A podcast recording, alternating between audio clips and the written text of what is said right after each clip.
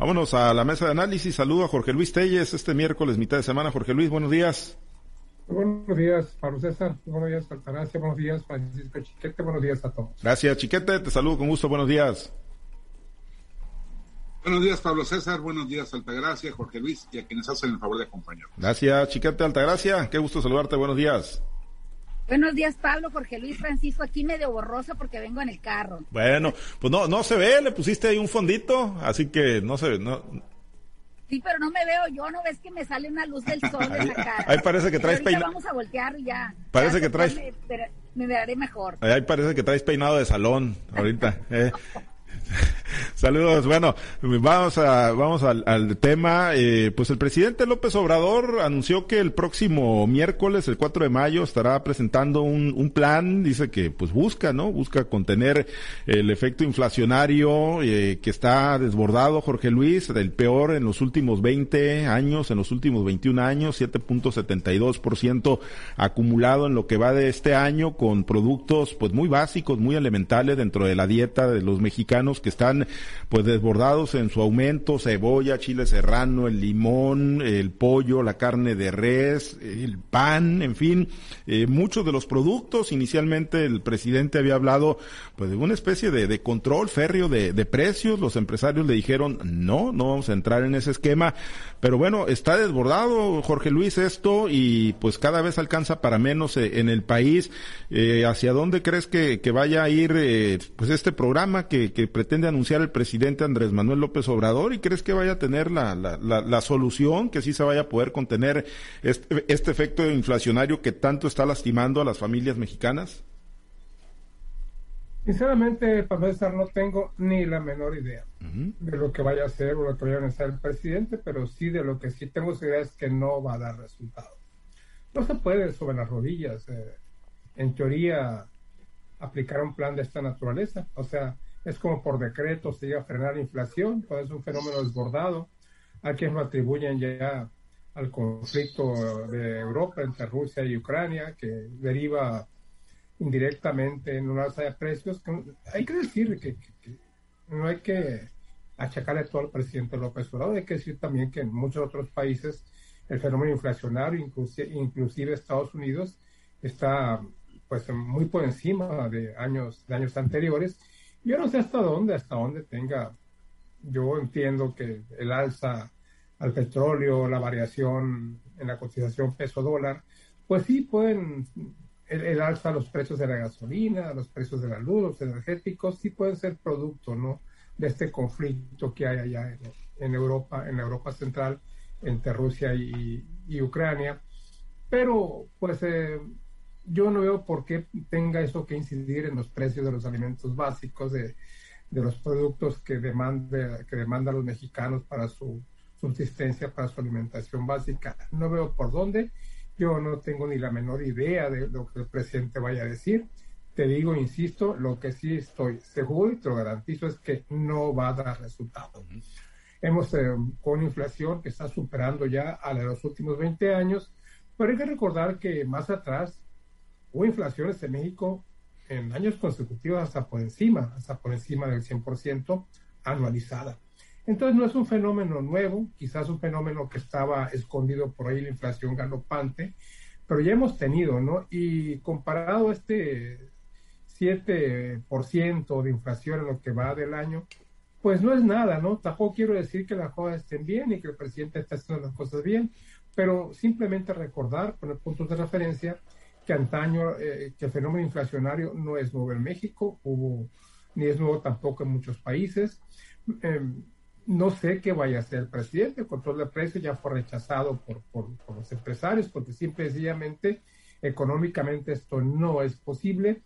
Pero pues vamos a ver, ¿no? Vamos a ver, vamos a ver qué nos, qué nos dice el presidente. Que una de esas y se algo bueno. ¿eh? Pues eh, esperemos que sí, porque, porque urge una acción eh, rápida y contundente, no se ve para nada sencilla, pues eh, sencillo encontrar la, la, solución, chiquete, pero pues una de las rutas que, que ya nos delineó el presidente hoy por la mañana es ir a levantar la troje otra vez para copiar nuestros granitos, seguramente también tener nuestras gallinitas y tener nuestro cochito y nuestra vaquita para ordeñarla y pues el autoconsumo, dice el presidente, generar nuestros propios alimentos, chiquete. Ese es el, grave riesgo con un presidente como López Obrador. No, no hay una idea muy clara del manejo de la economía. Hay una, una idea romántica de volver a la aldea. Y bueno, pues yo recuerdo en mi casa de infancia, mi abuela criaba coches, criaba gallinas, criaba patos, era, era un solar urbano, no era una, no era una granja ni algo rural. Vendía leña, venía, vendía este, cosas así para ayudar al gasto familiar.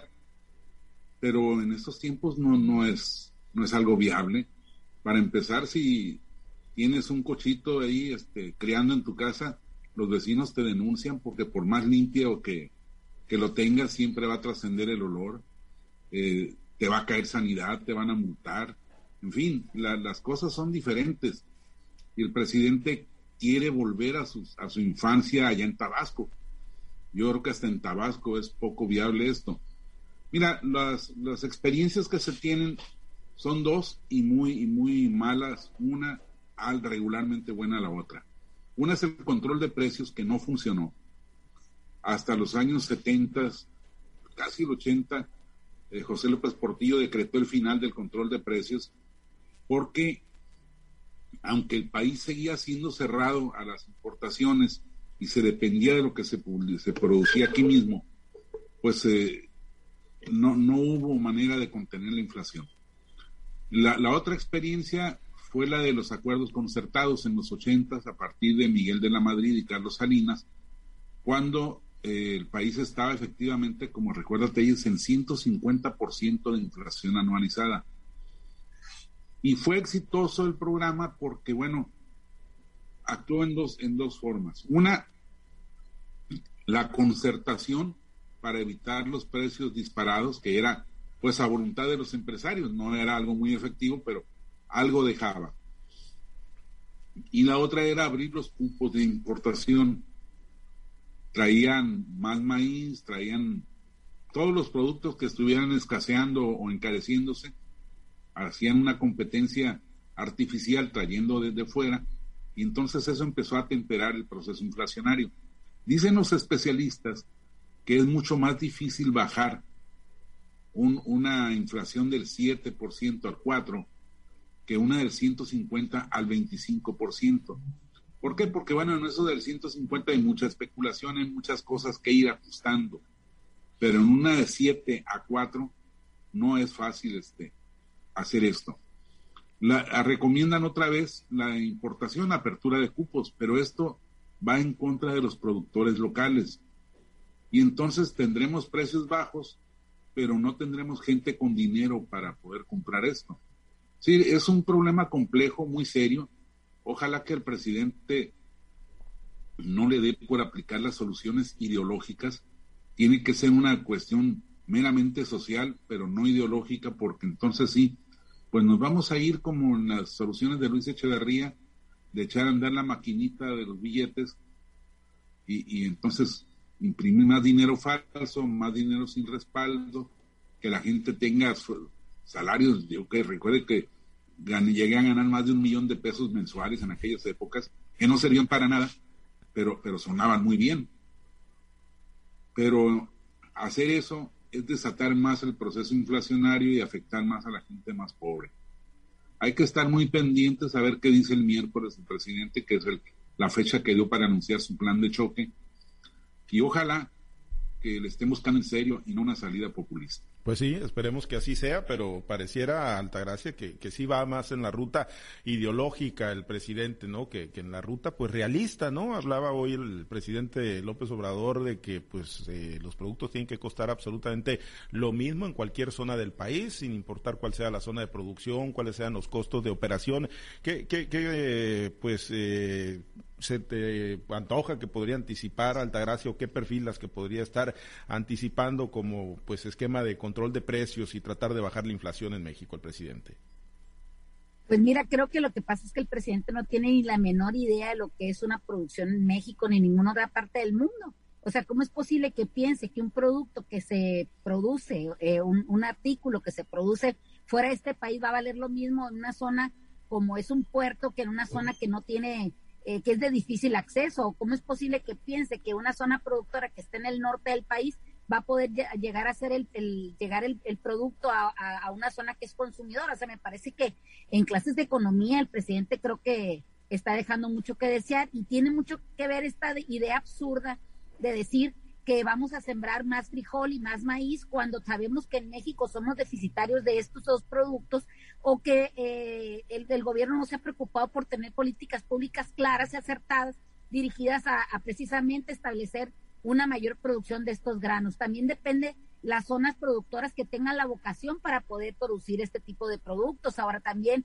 implica mucho el clima o la disponibilidad de agua, eh, que, somos altamente deficitarios en la producción de, fertilizantes nitrogenados, que dependemos del exterior para que nos hagan llegar las semillas que puedan aumentar la, productividad de nuestros predios, que también estamos ahorita viviendo temas de escasez, por ejemplo, del diésel, que la tecnología no la tenemos tampoco producida en México. Hay muchas cosas que tenemos que, que ver antes de, de, crear ideas absurdas o hablar con ese eh, lenguaje romántico que tiene el presidente de decir todos vamos a ser autosuficientes y vamos a producir en nuestros patios el frijol o el maíz. O, imagínate también cómo pedirle a un productor que pueda hacer llegar un producto con, un menor precio cuando los, los insumos que utilizamos para lo mismo nos han encarecido hasta en el 300% en el caso de los fertilizantes nitrogenados.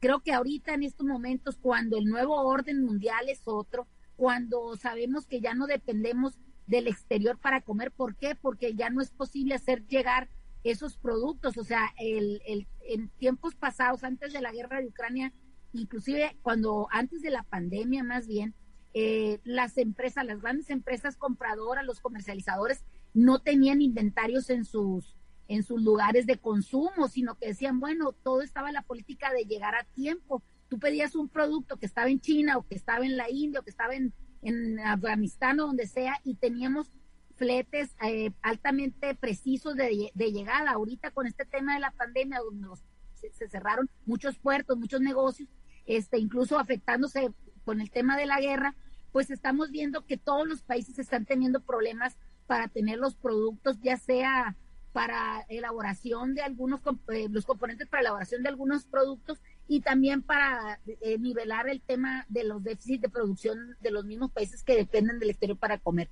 Hoy nos estamos dando cuenta realmente en qué posición está México, un país que no le ha invertido lo suficiente ni a, las, a, ningún, ningunos entes de la cadena productiva y han permitido que los intermediarios se enriquezcan a, costa del, del, empobrecimiento de los productores y también de los consumidores. No entiendo yo cómo el presidente va a lanzar un programa de este tipo sin ver todo ese tipo de cosas y solamente aduciéndoles a ideas románticas antiguas y rancias que a veces utiliza en sus, en sus discursos mañaneros. Me parece que el presidente debe hacer eh, algo más que,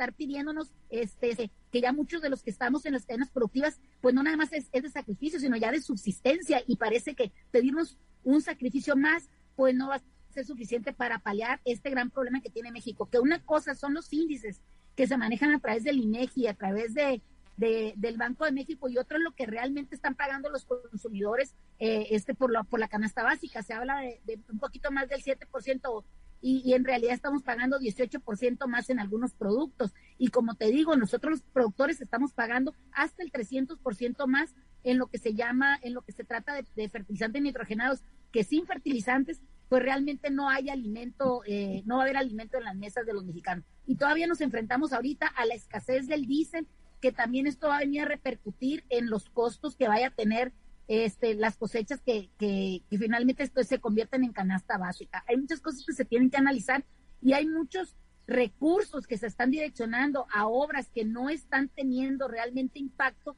y se están dejando de atender las necesidades primordiales que es tener alimento barato y de calidad en la mesa de todos los mexicanos. Bien, Bueno, pues eh, esperemos, vamos a estar pendientes el próximo miércoles de la presentación de este plan por parte del presidente Andrés Manuel López Obrador. Eh, por lo pronto, en los minutos que nos queda, Jorge Luis, ayer el doctor Hugo López Gatel, que ciertamente nunca fue partidario del uso de cubrebocas, dice, pues ya de salida de la pandemia, transitamos hacia la endemia y ya no hay que usar el, el cubrebocas, Jorge Luis, cuando apenas se está anunciando que mañana se abre el registro para vacunar a los menores de 12 años de edad. Ya, ya el momento de ahora sí, definitivamente decirle adiós a la pandemia del COVID-19? No, no, me parece una, aberración eso, ¿no?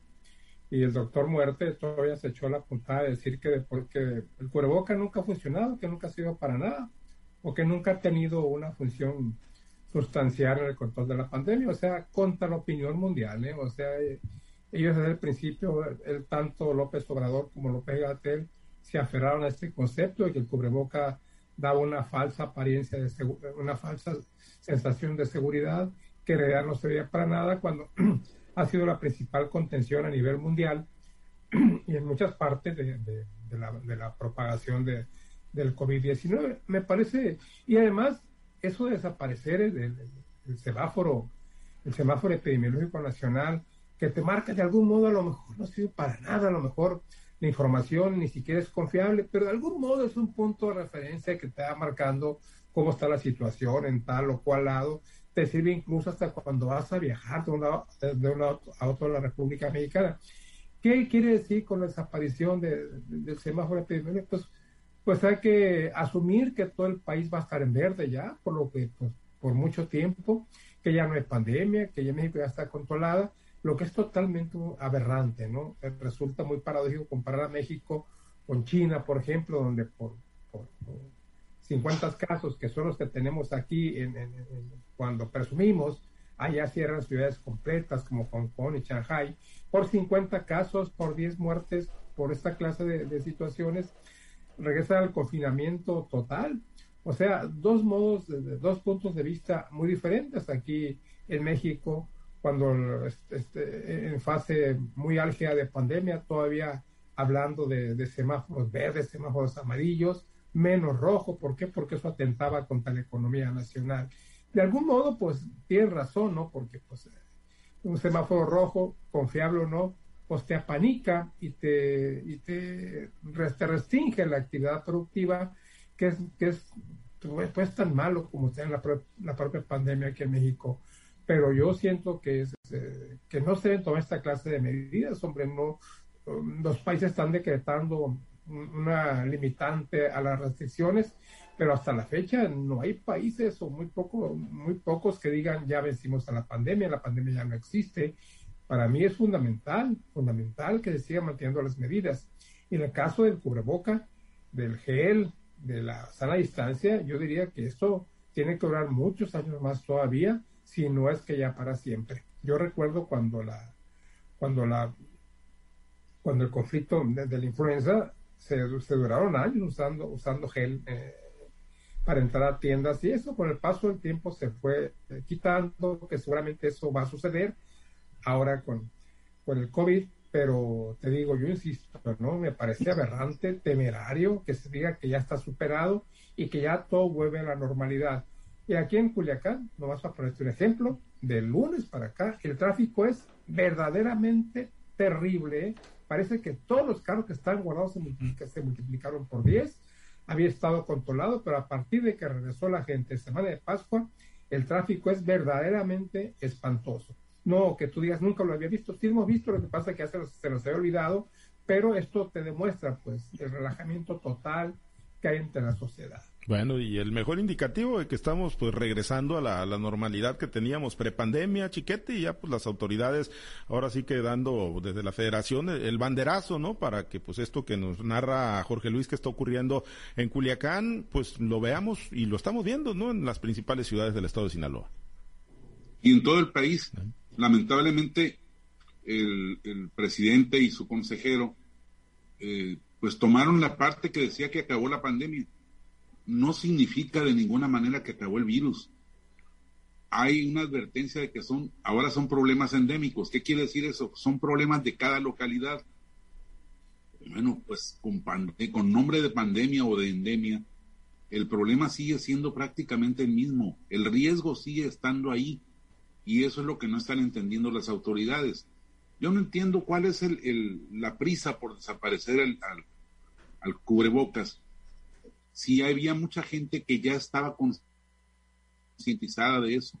Yo veo por mi calle mucha gente que pasa, señoras que pasan a los mercados, a las tiendas, con armadas del cubrebocas, que incluso cuando se les olvida se detienen en la puerta de, cada comercio, porque hay conciencia, ¿por qué esa conciencia no la pudieron adquirir nuestras máximas autoridades? ¿Qué les estorba que la gente se siga cuidando así? No entiendo su, su rollo de la libertad, de que no quieren imponer nada, pero tampoco deben desalentar. Se trata de una cosa de sobrevivencia. El propio López Gatel, al anunciarla estas medidas, se contradijo. No sirve, dijo el, el, cubrebocas, para protegerse, sirve para proteger a los demás. Pues de eso se trata, de que todos protejamos a los demás y los demás nos protejan a nosotros. Pero es una falta absoluta de, certeza, de, solidaridad. Creo que, están en los lugares equivocados estos señores y en el momento equivocado sobre todo, pero no es fácil hacérselos ver. Bien, eh, Altagracia, pues ya hora de, despedirnos, ahora sí de, del cubrebocas, así como nos está diciendo el doctor Hugo López Gatel, o pues cada quien a seguirse cuidando y, traer ese accesorio todavía, pues por lo que pueda representar de peligro la pandemia del COVID. Mira, creo que el uso del cubrebocas, el uso del gel debe ser como parte de nuestra higiene personal, como parte de nuestro vestuario, como parte de nuestras medidas de seguridad, para poder transitar de, por lo menos de alguna manera, eh, más tranquilos por estas enfermedades. Si bien es cierto, una, una, una, enfermedad que pasa de pandemia en endemia no quiere decir que se acabó. Aquí en, en Sinaloa tenemos, por ejemplo, que ha sido una zona que ha sido afectada, por ejemplo, por la tuberculosis, que ha sido por la lepra, por el dengue, por otras enfermedades de ese tipo, y no quiere decir que porque en otras partes no haya estas enfermedades de tal, de, con, con tanta frecuencia, no se estén cuidando tampoco las otras partes. Creo que toda la sociedad debe de seguir haciendo eh, seguir los protocolos, ¿para qué? Para prolongar la salud. Ya hemos visto que esto del semáforo, que esto de las estadísticas, pues no se le da muy bien a este gobierno. ¿Por qué? Porque la cabeza principal de que nos está gobernando ahorita, pues tiene serios eh, este controversias con el con el tema de seguir las reglas, ¿no? Bien lo dice. Este, no me vengan con el cuento que la ley es la ley o al diablo con las instituciones. Todo eso tiene que ver con lo que estamos viendo ahorita, cómo pretenden que por decreto se pueda quitar el uso del cubrebocas o, relajar las medidas de seguridad, así como también pretenden que por decreto baje la, inflación, la inflación. Creo que son situaciones que nos, nos muestran, pues la verdad, a veces lo equivocados que están a la hora de dirigir no solo la economía o en este caso la salud, sino también lo estamos viendo en el caso de la educación, en el tema de las relaciones interpersonales o con los gobiernos del exterior. Me parece que han sido muchas cosas los que han marcado el gobierno de Manuel López Obrador y que si nosotros como ciudadanos no defendemos algo tan vital como es nuestra propia salud, pues imagínate hacia dónde vamos a parar. Creo que no nos queda más que seguirle diciendo a la gente que tengan cuidado, que sigan acudiendo a los lugares que hay, si, si por obligación tienes que acudir, que hay alta pues, concentración de personas, pues que lo hagas de la manera en que te sientas más seguro, que no se puede eh, eliminar una enfermedad, una pandemia por decreto presidencial o por el consejo de un consejero que realmente hemos visto que se ha equivocado en estos dos años, pues creo que un día un día sí y otro también. Entonces hay que seguir nosotros abogando a que la gente se siga cuidando por su bien y no por el bien de las estadísticas que sabemos que han estado manejadas y maquilladas durante mucho tiempo en este país. Muy bien, porque digo, pues si fuera por seguirle el rollo, como decimos a las autoridades, pues quién sabe qué, qué, qué tendríamos, ¿no? Si así fuimos uno de los peores países en el manejo de la pandemia del COVID-19. Bueno, nos despedimos. Muchas gracias, Altagracia. Excelente día. Que tengan un excelente día y hay que estar pendientes con la presentación de, del plan estatal. Sí, el plan estatal del gobernador Rocha a las 11 de, de la mañana. Pendiente, chiquete. Muchas gracias. Buen día, yo creo que vas a estar pendiente todo el máximo evento de hoy. A ver, a ver. El valeroso juego México contra Guatemala. Sí, que existe México, contra, Guatemala. Contra Guatemala, Guatepeor. sí, a ver si no nos vamos a Guatepeor. El país está en vilo. estamos ahí, estamos más pendientes del partido México-Guatemala que la presentación del plan de control de precios del presidente López Obrador. Bueno, pues vámonos, eh, Jorge Luis, muchas gracias. Oye, ¿cuándo juega el Cruz Azul América? ¿Cuándo juega el América con el Cruz Azul? Eh, Cruz Azul América. El América con el Cruz Azul siempre siempre juega ahí y zarandea. ¿Cuándo es, chiquete? A ver, este, déjame No, aquí. no, te- no tengo idea. Yo No la verdad idea ni tampoco. interés. ah, ni interés, No, porque interés, cuando ay, ya sabes, no, ya sábado, sábado a las 8 de la noche, sábado 8 de la noche ahí, ahí recibimos, eh, pues jugamos en la misma casa, ¿no? Pero pues ahí los, nos toca recibirlos en el Azteca, así que pues. no hay manera de enlazarme vía Zoom con ustedes, Sí, sí, sí. Nos, junto con el nos- partido. ¿Cómo no? Sí nos enlazamos, hombre, pero pues Chiquete ya lo da por perdido. Pues ya- No, no creo. Ahorita no está diciendo que ya no le importa, hombre, que no le interesa. Pero bueno, ahí, ahí- ahí nos veremos el próximo No, sábado. no le sonó sincero eso, no le sonó sincero. Sí, sí le suena sincero, Chiquete. Ya sabe que cuando juega contra el América no hay mucho que esperar del Cruz Azul. No necesariamente, Pablo. Ah, no necesariamente. Ya, Ya, ya ya te- tiene rato que no Ya le te, está, ya te estoy picando el orgullo, ya te estoy picando el orgullo, como desde el 2019, efectivamente, pero rompemos esa mini jetatura que traen contra nosotros. Bueno, vámonos, gracias compañeros, gracias.